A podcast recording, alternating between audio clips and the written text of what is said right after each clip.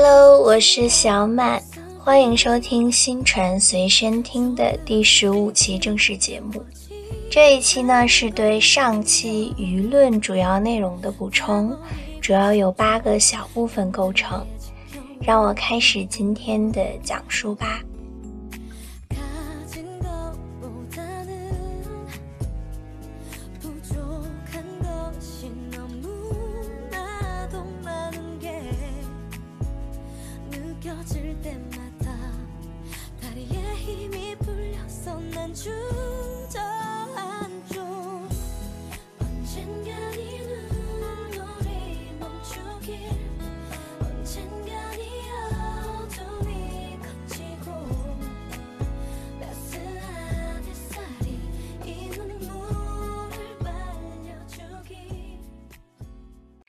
分呢是舆论监督与媒介审判。首先，在上期我们已经讲过了舆论监督，这里呢，我们来谈一谈我国新闻舆论监督与法治建设的关系。新闻舆论监督对我国法治建设产生的作用呢，主要有两促进和一抑制。两促进分别是。可以促进法律法规的修订与完善，促进司法权的正当行使。一抑制指的就是可以抑制司法腐败。那在新闻舆论监督与法治建设当中呢，也存在着冲突，也就是媒体审判的产生。媒体审判。又称媒介审判、新闻审判，指的是新闻媒介违反司法程序，越职权对案件进行审判，干扰司法机关独立行使职权，同时严重侵犯当事人公平获得审判的权利的一种非法之行为。媒介审判 （trial by media） 它呢是舶来品。在西方，主要是指新闻媒介通过报道、评论来影响司法审判的现象。西方学者认为，这是一种不依据法律程序对被告人和犯罪嫌疑人实施的非法的道义上的裁判，因此呢，也被叫做报刊裁判。媒介审判一词最早出于美国，早在黄色新闻时代就已经产生。在上个世纪五六十年代，报刊是最主要的信息获取方式。为了提升报纸的发行量，各个报社都在炮制新闻话题上无所不用其极，经常为犯罪嫌疑人定上各种骇人听闻的罪名来博取眼球。中国传媒大学的魏永征教授呢，把媒介审判定义为新闻媒介在案件尚未经过司法机关判决的前提下。抢先以定罪形式对案件当事人做定罪、无罪以及胜诉、败诉等报道。为了达到吸引读者的目的，涉及媒介审判的报道呢，往往有大幅度的片面失真，或者可以隐瞒和捏造事实的情况出现。其使用的语言也往往极具煽动性，从而引起大众对案件当事人的仇恨或同情，进而呢对司法机关形成压力，影响审判结果。归结起来，媒介审判主要指的是媒体往往在司法案件还没有审判之前，试图超越司法程序，抢先对案件进行讨论，并做出定性、带有引导性的结论，最终呢会影响案件的审判结果。媒介审判具有三个特点：首先，媒介审判的报道在事实方面往往是片面的、夸张的、失实的。第二点是，媒介审判的语言往往是煽情式的，力图激起公众对当事人的憎恨或者同情的一类的情绪。第三点是，它有时呢会采用炒作的方式，诸多媒体对案件做单向度的宣传，有意无意的压制相反意见。媒介审判的主要后果是形成一种足以影响法庭独立审判的舆论氛围。从而使审判在不同程度上失去了应有的公正性。从法理学的视角看，媒介审判损害了媒体作为社会公器的形象，是新闻媒体职能的错位和权力的越界。它使得司法独立和新闻自由的天平倾斜，有悖于法治精神。媒介审判的原因呢，主要有六点。第一点是媒介组织及媒体人欠缺法律素养，而普通人呢又缺乏法律的常识。第二点呢是媒介竞争激烈，媒体追求独家报道、新颖报道。第三点是新闻媒体受制于外部的压力，或者是能对自身带来利益，从而呢进行报道。第四点是新闻媒体为了迎合公众的情绪进行报道，倾向于与受众的观点一致。第五点呢是新闻媒介可能会以正义为旗帜，明知自己的行为是媒介审判，但是呢还要进行，认为是媒介以审判为方式来面对司法不公正进行的抗争。第六个背景呢是法律的不健全。对于新闻媒体在报道中可能会带来的媒介审判问题，并没有直接、具体、明确的规定，进而呢给新闻媒体可乘之机。那关于媒介审判有什么样的治理办法与措施呢？首先，司法系统一定要实现司法独立，这是避免外界干扰的前提。其次，媒体要避免干预司法系统的正常进行，运用合法合理的手段来报道新闻，而不能因为追求轰动效应等市场目标无视司法程序。最后，媒介发挥舆论监督功能的同时，要尽量避免媒介审判。有四个要求：首先呢是合法，媒介要从宣传打击犯罪转移到客观公正的中立报道审判过程中来。第二点呢是理性，非理性或者是煽情性是媒介审判的又一特征。那为了避免媒介审判的造成呢，就要理性客观的进行报道。第三个要求就是平衡，审判是控辩双方的交锋，在其中呢，法官是中立的，媒介也应该是中立的。第四个要求呢就是善意。媒介关于司法审判的报道，应当是为了推动依法建国、建设社会主义法治国家的方略，为了提升中国尊重人权和保护人权的水平而进行的，而不是出于局部利益的考虑。那在报道中呢，有几个具体操作的原则。首先呢，是在报道中应当坚持平等性原则，给予犯罪嫌疑人同等的话语权。其次呢，是在报道中应该坚持客观性原则，不给事件做主观的、具有倾向性的审判。第三点呢，是在报道中，媒介应当认清它的职责是为了消除支沟，而非商业炒作，主要是为了给大家这样的信息增量，并不是去引导大家的舆论。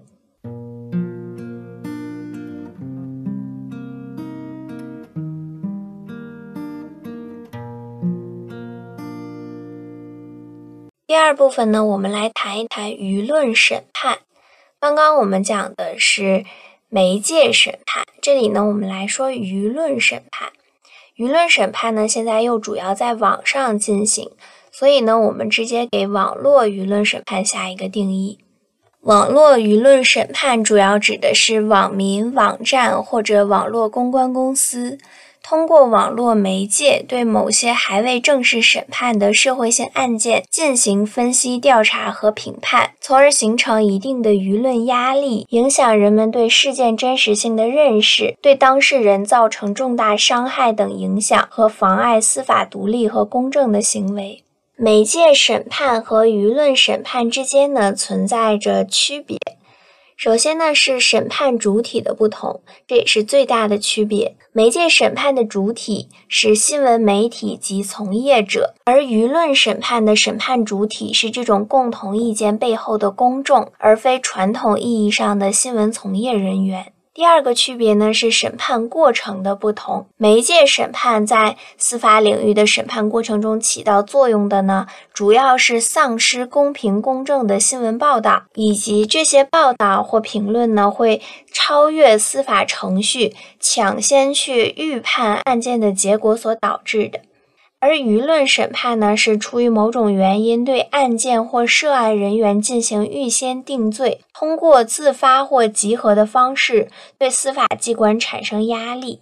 第三呢是表达立场的不同。对于媒介审判，在有失偏颇的报道中体现的是新闻从业人员通过综合搜集信息并把关之后向外传播的立场；而对于舆论审判呢，在这一过程中体现的并不是新闻媒体或从业者的立场，而是大多数公众的立场。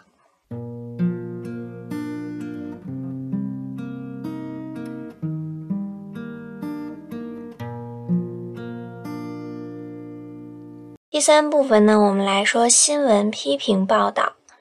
新闻批评就像上一期我们所讲的舆论监督一样，它是一个比较正向的概念。新闻批评呢，是指新闻传播媒介对不良现象和错误现象做事实陈述和说理评析的报道。新闻批评的目的是为了纠正错误，把消极因素变为积极因素，促进社会风气的好转。而媒介的批评主要就体现在新闻评论上。新闻评论的特点主要有六点。首先呢是公开性，新闻批评是通过新闻媒介面向社会的公开批评。其次呢是权威性，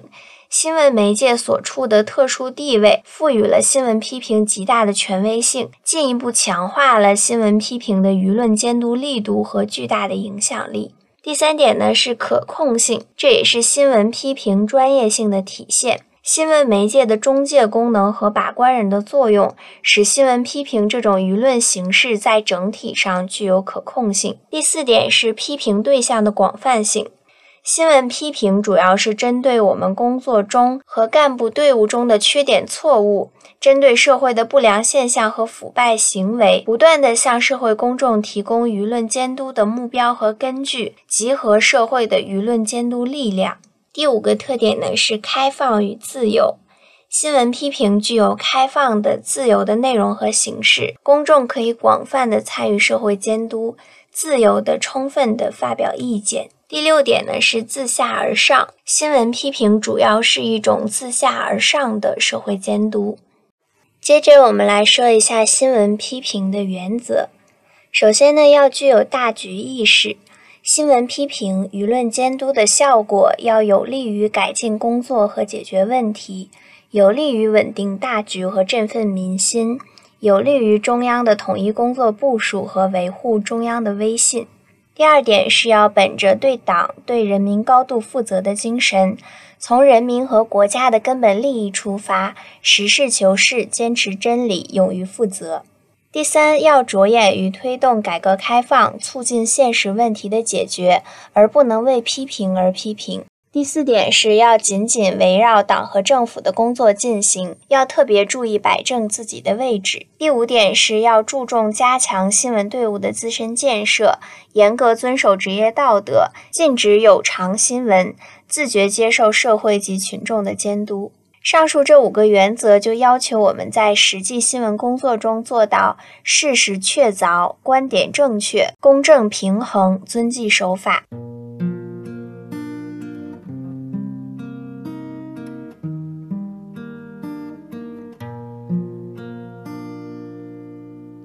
第四部分，我们来聊一聊跨地区的舆论监督。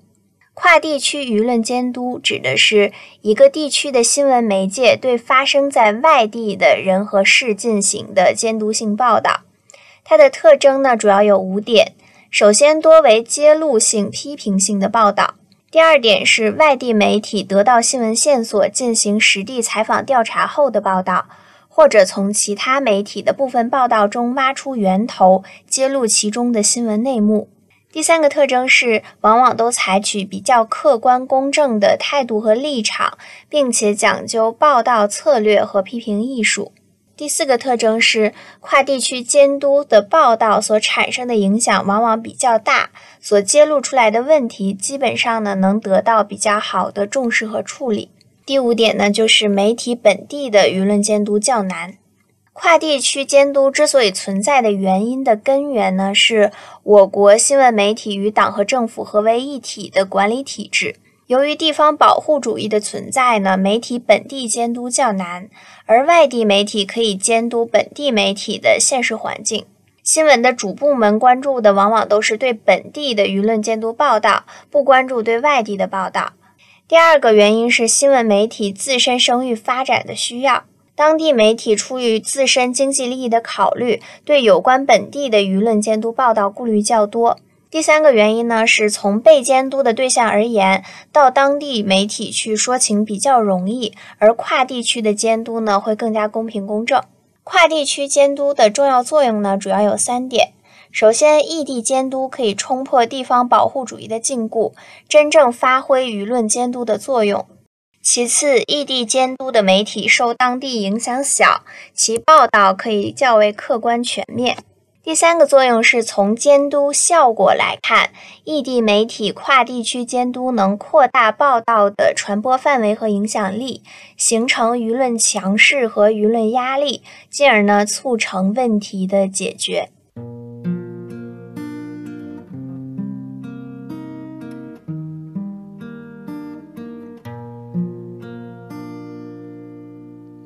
第五部分，我们来说中外新闻舆论监督的异同。在上一期中呢，我们已经说过了舆论监督的定义，以及特殊的新闻舆论监督的定义。那这里呢，我们就来比较一下中国和外国之间的共同点和不同点。首先呢，中外的共同点是在阶级社会中呢，传播工具总是从属于一定阶级，具有阶级性。其次，无论中外，每个政府或集团都必然会利用新闻媒体来影响舆论，维护自己的利益，同时也非常重视加强媒介的管理。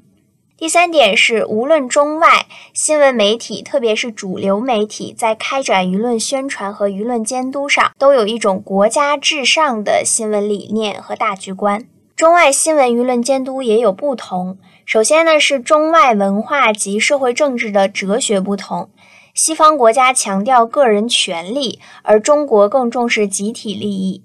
西方国家强调人性本恶，在新闻舆论监督方面要以权力来制约权力，而中国则主张人性本善，新闻舆论监督要与人为善。第二个不同是新闻舆论监督所处的地位不同。中国媒体是党、政府和人民的喉舌，国外呢则强调媒体是第四权力机关，不受到其他权力机关的制约。第三点呢是新闻舆论监督的原则不同。中国的舆论监督首先强调的就是党性原则，国外的舆论监督则去标榜客观与公正。中国的舆论监督首先强调正面宣传为主的方针，而西方新闻界往往强调坏消息就是好新闻，他们更考虑的是这条消息带来的冲击力以及新闻价值。第三点呢，是中国强调社会效益第一的原则，而西方媒体首先要考虑自己的经济效益。第四点呢，是新闻舆论监督的重点不同。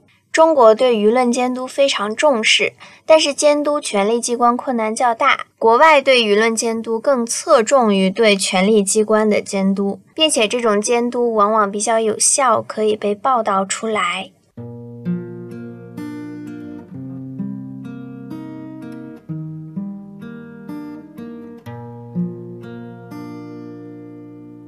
第六部分呢，我们来说舆论反转。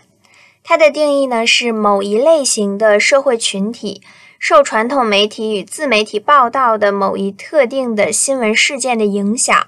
跟随事件发展趋势，前后出现一次或数次认知态度瞬间扭转的社会现象。这个特殊的社会现象从新闻事件开始，经由媒体、公众等多方主体的共同推动。最终引起公众认知态度的剧烈变化，甚至会影响新闻事件本身的走向。舆论反转的本质呢，是媒体与公众角色关系的巨大转变。自媒体大多数不具备良好的专业素养，事件的具体细节往往会逐渐被媒体所披露。在披露的过程中，舆论的态度会随着事实倾向的转变而发生变化。舆论反转正是在这一环境下出现的社会特殊现象。所谓反转的背后，是公众言论自由表达权的扩张，同时呢，也是媒体言论主导权的大幅度削弱。舆论反转具有两个特点：首先呢，是它所传播的热点话题契合了社会心理，并且呢，事件反转会接着带来舆论的反转。舆论反转现象发生的原因呢，我把它总结为四点。首先呢，是现在的新闻生产方式是迭代式的，迭代式新闻生产强调的是第一时间发布新闻，比发布真实的新闻更加重要。虽然及时的向公众传达了事件的相关信息，但是呢，并不能保证信息的真实性。一味的追求时效性，而把根本的真实性放在了末端，这从一开始就为舆论的反转埋下了伏笔。第二个原因是贴标签的现象影响了公众的理性判断，在一系列舆论热点中，公众由于受到贴标签现象的影响，往往会做出草率的非对即错的判断，比如重庆公交坠江事件等等。这种做法混淆了事件的真相。在只揭示部分事实的基础上引导舆论，会导致随着真相的浮出水面而发生舆论反转。不知道大家还记不记得重庆的公交车坠江事件？它是在二零一八年发生的。根据最开始的报道呢，是公交车在坠江之前曾经与一辆女司机驾驶的小轿车相撞。所以呢，大家就首先贴了一个标签，觉得是这个女司机导致整个公交车的坠江事件。最后呢，甚至上升到对整个女司机群体的一个侮辱和诽谤。后来呢，有人又扒出这个公交车司机的一个 K 歌账号，发现他在事发前一天的夜晚上传过一个音频。所以呢，大家又去骂这个。公交车的司机说，他可能是因为熬夜来害死了一整车的人。后来呢，这个事件真相曝光，是因为公交车上本身是有一个打人的乘客刘某，因为他们在车上起一些纠纷，导致这个车失去控制，自己去坠江了。所以既和开小轿车的女司机没有关系，她是无辜的，并且也重伤住院了。同时呢，也和公交车司机本身没有什么关系，而是这个打人乘客的问题。这个真相揭示之后呢，网友又开始了新一轮的网暴，他们又调转枪头，对这个公交车上打人的刘某又进行了一个网暴，因为他本人是已经去世了嘛，所以呢，他们又去对这个打人乘客刘某的家属进行了人肉搜索，把这个打人乘客的姓名和照片挂在网上去唾骂，并且诅咒他的家属。甚至有一些人直接来到这个打人乘客他生前开的一个小店去进行打砸泄愤，因此他的家属就只能一遍遍解释求饶，说这个店已经转租出去了，不要再砸了。这种网络暴力发展成线下暴力，给这些受害者及家属们都带来一定程度上的伤害，这也是舆论反转的典型案例。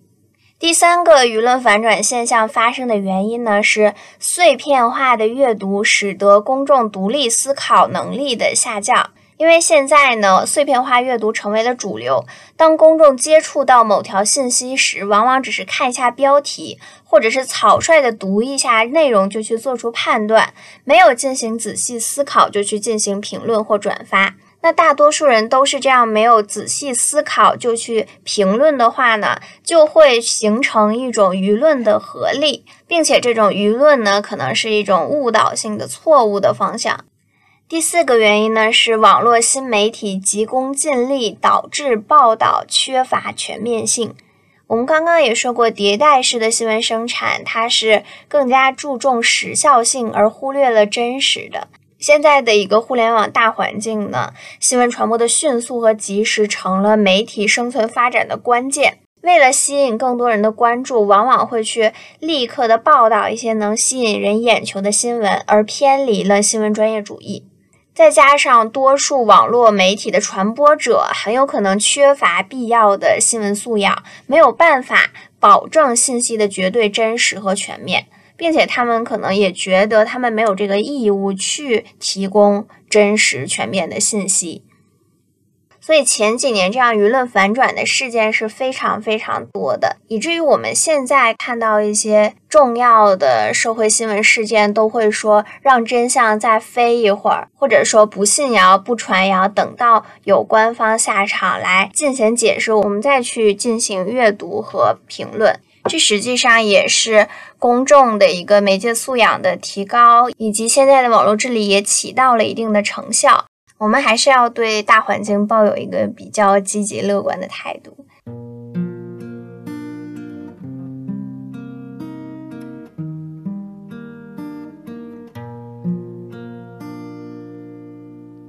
那说完舆论反转，我们来说第七部分，就是新闻反转。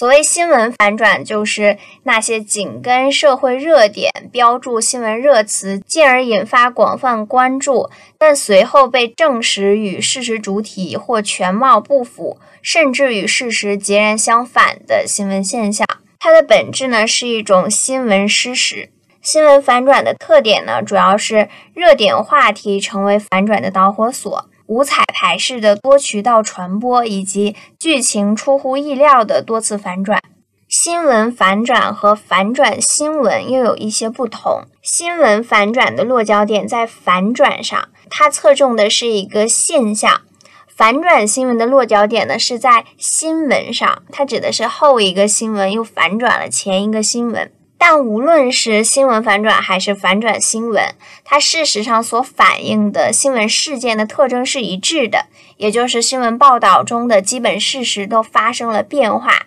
它们的不同就是二者的各有侧重。新闻反转更关注的是新闻事实转变引发舆论转变的这一现象，以及转变过程中呈现出来的一种戏剧性。而反转新闻，我们说它的落脚点是一种新闻，它强调的是因新闻失实而引发舆论反转的这类特殊新闻的这样一个新闻性质。所以，我们可以说，这个重庆公交坠江事件，它本身是一个反转新闻。这是新闻报道中的一个特殊的类别，而在对这个事件的不同时期、不同媒体的报道中呢，又产生了新闻反转的这样的现象。那舆论反转和新闻反转又有什么样的关系呢？我们上一部分讲的不就是舆论反转吗？首先是新闻反转导致了舆论反转，正因为有这个坠江事件的发生。导致了人们的舆论跟着这个事件的发生、发展、反转，再进行反转，这是第一个关系。第二个呢是舆论反转可以反推新闻反转，因为大众呢并不是像墙头草一样被动的去接受媒体的信息，他们呢是会有着他们自己的质疑声，或者是会主动提供一些新的信息的。大众的这种主动性呢，可以借助集体的力量和智慧去惩恶扬善，反推新闻媒体及时的去更正报道的内容。当然呢，也并不是所有的舆论反转都可以去发挥这种反推新闻反转的积极作用的。舆论反转和新闻反转呢，还有一些区别。我们刚刚所说的是联系嘛，第一个区别是出发点和侧重点的不同。新闻反转强调的是着眼于事件的角度，从新闻事实出发。新闻事件的反转呢，实际上就是故事情节的发展，而这个故事的主角是新闻事件的制造者，媒体人员是写故事的人和发布者。新闻反转强调的是新闻事件本身出乎意料的发生发展情况。而舆论反转着眼于舆情的视角，是以舆论的相关知识和理论为基础，舆情的演变成为故事的一个发展脉络。舆论反转强调的是舆情的一个演变特点，以及对这个舆论正确的引导方法等等。第二个区别呢，是舆论反转的范围要大于新闻反转。因为舆论反转指的是所有的公众舆论的态度随着时间变化而发生前后反转的现象，它相较于新闻内容失实基础上发生的新闻反转呢，舆论反转的范围是更广的。一些呢，并不是由于媒体报道失实而引起的公众态度的反转现象，也可以称为舆论的反转现象。简单来说呢，就是舆论反转它包含了新闻反转。有一小部分的舆论反转是由于新闻的反转而反转的，而另一些舆论反转呢，可能是跟这个新闻反转没有关系的，可能就是一个舆论的自发的发展而已。第三个区别呢是舆论反转的影响也大于新闻反转，因为我们也说舆论是整个社会生态体系中各个分支、各种组成力量观点的集合，不仅仅是当事人，它也涉及到大众媒体以及对新闻事件进行治理的社会公共服务部门。舆论反转这种反转会直接影响到这些所有力量对于新闻事件的态度。甚至呢，会引发社会的信任危机。舆论反转，它是一种情绪上的一个很有力量的反转，它产生的深远影响会远超过对新闻事件本身的反转。新闻事件是某一件事很小的一件事，但舆论反转可能会把很多个同类的事件联系到一起，来组成一个大规模的言论的力量。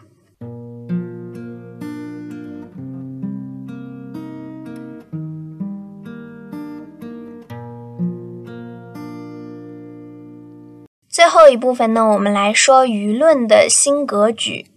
在中国乃至全世界，新闻媒体都承载着社会舆论的凝聚、公开表达的功能。人们习惯上呢，把新闻媒体就称作舆论界。一九八五年二月八日，胡耀邦同志在关于党的新闻工作中明确提出，党的新闻机关就经营来说也是一种企业，但他们首先要是舆论机关。在一定程度上，新闻媒体是唯一的舆论场。但是呢，新媒体的出现打破了传统媒体对舆论表达的垄断权，出现了一个全新的舆论场，形成了两个舆论场的新格局。在中国，传统媒体反映出来的舆论，主要体现的是媒体组织的意见，公众的意见难以得到反映，即使反映呢，也是较少、较微弱的。而新媒体赋予公众自由表达权，从而呢形成了另一个舆论场。这个舆论场在相当程度上是自发的，在一定程度上代表着民意。新媒体形成的舆论场依托着互联网，可以称为网络舆论。随着技术不断进步，不同时期呢有不同的主要平台，不同平台显示着不同特点。第一个主要平台是博客，它兴盛于两千年到两千零七年，这是以记者、律师为主的社会精英来主导网络舆论的阶段。当时写作博客呢有两个基本条件，一个是要有相当的财力，因为当时电脑是贵重的，而且只能接电话上网，普通的百姓呢没有这个条件。第二个呢是要能写，要有理有据有法，才能去吸引人、说服人，才能形成舆情。第二个主要平台，也可以说第二个网络舆论的发展阶段呢，主要是在微博上。微博呢是基于用户关系的信息及时分享、传播、互动的社交平台，而微博的产生呢，就是基于互联网技术的巨大飞跃，也就是从二 G 进入三 G，这是很久之前的事情了。在二零零二年呢，中国网民达到了两千两百五十万，而到二零零九年呢，网民暴增到三点八亿，互联网普及率上升了百分之二十八点九，网民人数居全球第一。两千零五年呢，网民达到了六点八八亿人，普及率达到了五十点三，首次超过全国半数人口。在当时暴增的网民中呢，三低人群，也就是低学历、低收入、低年龄，增长的是最快的，超过了网民总数的百分之五十以上，并且是网民中最活跃的群体。当时呢，网络舆论的主力军就是三低人群嘛，他们尽管职业不同、性格不同，但是呢，他们具有一些共同的特征。首先呢，他们获得的改革开放红利不多，对社会呢有结构性的抱怨，有仇官、仇富、仇精英的情节，社会阅历较浅，缺乏理性思考，情绪易被煽动，这就形成了当时那一时期独特的网络舆论。当时形成的特点呢也有几点，首先呢，网络舆论爆发时间极短，从网民上传到网络舆情爆发，在当时平均只要十个小时。第二个特点呢是网络舆论的议题集中，在当时呢，反腐、动迁拆迁、农民工讨债就是三大热点，这三大热点呢都与三 D 的利益息息相关。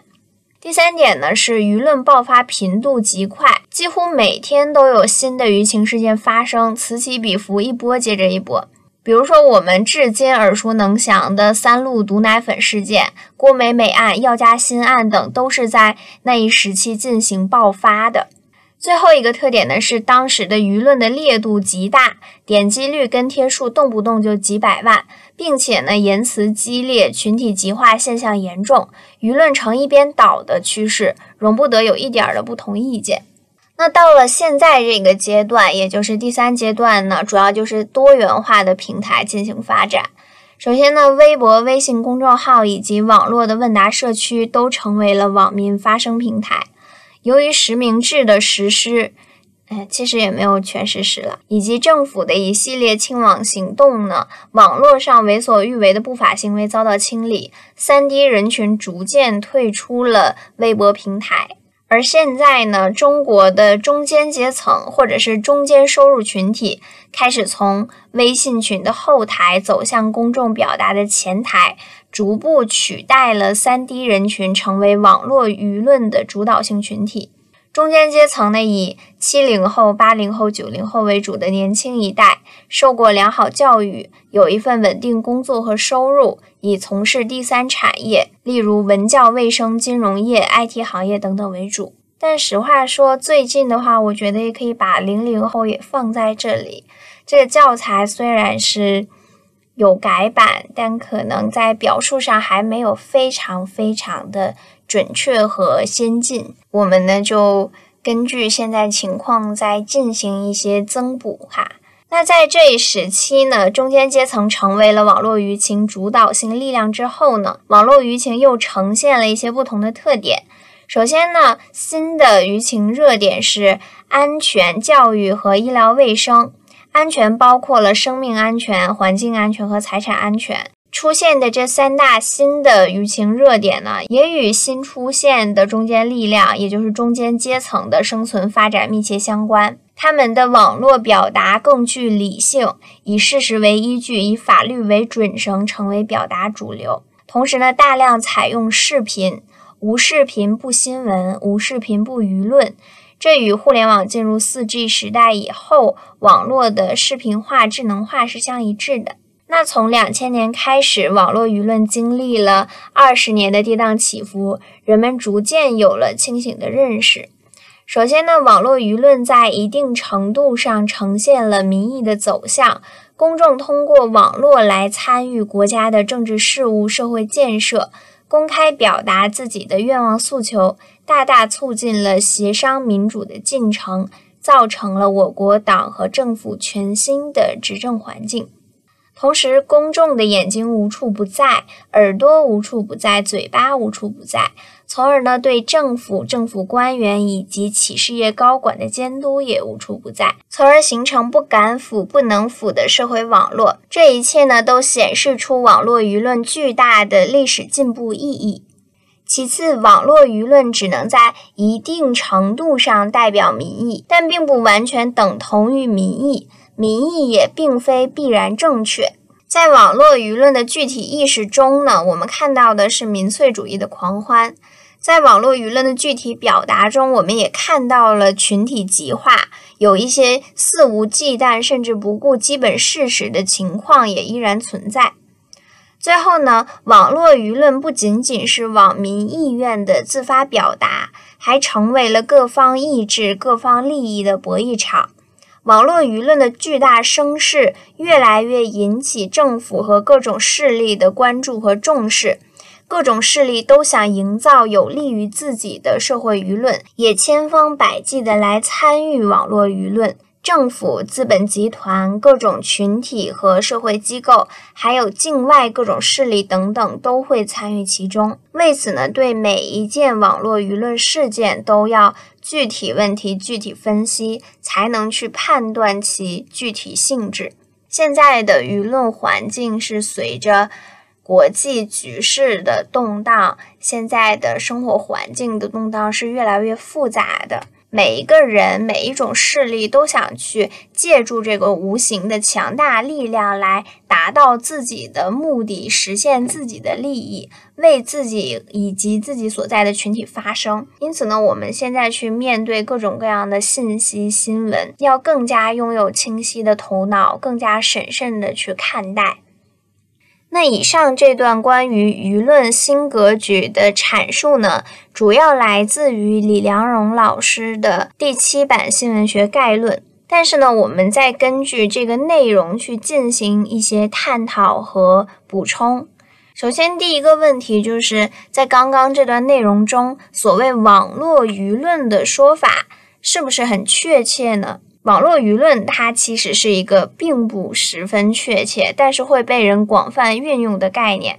在这里呢，网络舆论指的就是通过互联网形成并传播的相对一致的公众意见。严格的来讲呢，应该称作网上舆论。其实，不管你是网上舆论还是网络舆论，这个词本身其实就很奇怪。因为网络舆论、网上舆论，它其实就是你所使用的这个载体加上“舆论”这个词。那为什么在大众传播媒介报刊时期，报刊也是一个舆论的载体？那为什么我们之前报刊上传播的舆论，没有人说它是报刊舆论呢？因为大家普遍认为报刊不是公众。它可以转发公众意见，帮助舆论形成或者消解舆论，但是它并不是舆论本身。我们之前也说过，舆论的主体是公众嘛，就是因为报刊本身它不一定是公众属性，所以呢不能称之为是报刊舆论。但是现在呢，网络它不是指固定的一个媒体，它指的是一个公众平台，是一个信息流通的高速公路。各种各样的人都在这个平台上去发表自己的看法，所以呢，网络这个大整体可以代表公众的民意，所以呢，它表现出来的公众舆论就可以称为是网络舆论或者是网上舆论。如果说呢，在十年前我们是把网络舆论看作是社会舆论中一个不可忽视的存在，也就是其实。大的舆论是社会舆论，网络舆论只是其中的一小部分而已。那么在今天呢，我们已经很难去区分网络舆论和现实社会舆论的差别，甚至在很大程度上都只关注网络舆论，并且把网络舆论等同于社会舆论来对待。现在很少有人去在线下把你的邻居、把你的朋友聚到一起，特意去拿一个新闻事件说大家是怎么想的。或者说，我们去对线下的人群去进行采访和抽样调查，我们基本上都是在网上去看大家的评论。所以，实际上我们现在所探讨的舆论以及跟舆论相关的种种问题，或者我们使用“舆论”这个词本身，现在呢，其实就是括号网络括号舆论，就是等同于网络舆论了。接着，我们要探讨的第二个问题就是。在刚刚李良荣老师讲的那段内容中，所谓两个舆论场的提法，它是有一些争议的。所谓场呢，本来是物理学的一个概念，它是去揭示物体间相互作用的本质和内在联系的。最早将场这个概念引进舆论学研究的是学者刘建明，他说，所谓舆论场就是包含了。若干相互刺激因素使许多人形成共同意见的一个时空环境。他认为，舆论场是舆论形成的温室，舆论形成的共振板。他对舆论场的空间环境，包括了人们的相邻密度、交往频率，包括开放度、环境渲染力这三个要素，都做了具体分析。我们刚刚也说了，所谓两个舆论场，指的是官方舆论场和由新媒体组成的民间舆论场。但是从学理上看呢，两个舆论场的说法其实是不太通的，因为无论是官方舆论场还是民间舆论场，实际上都是同一个场，我们都在同一个场域，也就是都在一个舆论生成环境中，只是官方和民间的意见不同而已。那在同一个场中，如果有两方意见不同，那实际上就不能生成舆论。如果要生成舆论，如果舆论可以生成，实际上就是一定要有共同意见，一定要两个场合一，一定要两方增进沟通来达成舆论。所以从实践上看呢，两个舆论场的提法也在客观上形成了两套舆论价值观。这样的提法本身就容易造成舆论对立、撕裂乃至冲突，造成党和政府同民众之间的对立。所以现在实际上我们也不怎么去提所谓两个舆论场这样的说法了。随着媒体融合的步伐加快，传统媒体和新媒体的界限也在逐步缩小。我们更愿意去说是一个统一的、有利于正能量的舆论场域正在逐步形成。所以，正像这本书中所提到的，这个提法本身是存在的，但是最好呢，还是要谨慎使用这个概念。